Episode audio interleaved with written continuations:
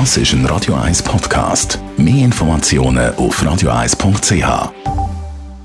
Die Sprechstunde auf Radio 1.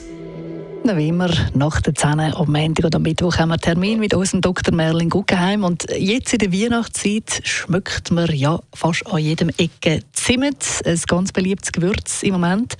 Zimtsterne, Glühwein und so weiter und so fort.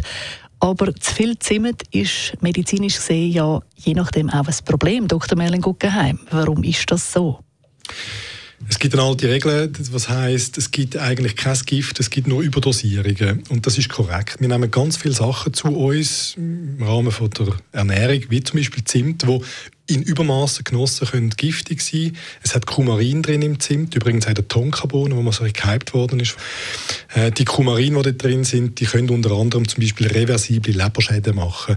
Das bedeutet aber, wenn jetzt die Weihnachtszeit vorbei ist und man aufhört, Zimtsterne in sich hineinzustopfen, dass dann die Leberschäden theoretisch wieder reversibel werden. Leberschäden tun natürlich auch schon nicht gut, aber je nachdem, also ich habe gehört, Zimt kann sogar tödlich sein. Ist das so, wenn man das jetzt in rauen Mengen isst?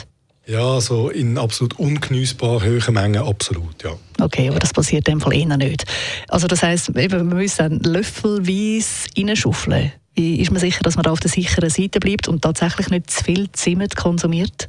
Es gibt Empfehlungen mittlerweile, dass man eigentlich nicht mehr als 0,1 Milligramm Zimt pro Kilogramm Körpergewicht zu sich nehmen und bei den Kindern variieren die Empfehlungen so entsprechend zwischen 4 bis 10 Zimtsternen pro Tag oder pro Woche, also 4 am Tag, 10 in der Woche, äh, ein Lebkuchen am Tag maximal und bei Erwachsenen kann man die Menge problemlos mindestens verdoppeln. Gibt es noch andere Gewürze außer Zimt, wo man sollte aufpassen sollte? Ja, ich nenne nur ein paar, ähm, die in Übermaßen giftig sein können. Da haben wir zum Beispiel als oberste äh, Muskatnuss, oder? ganz gefährlich, wenn man zu viel isst.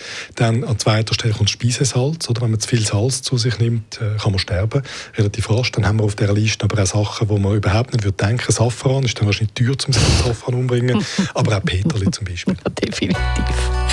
Safran, das passiert wahrscheinlich nicht. Danke vielmals, Dr. Merlin Guggenheim. Das ist ein Radio 1 Podcast. Mehr Informationen auf radio1.ch.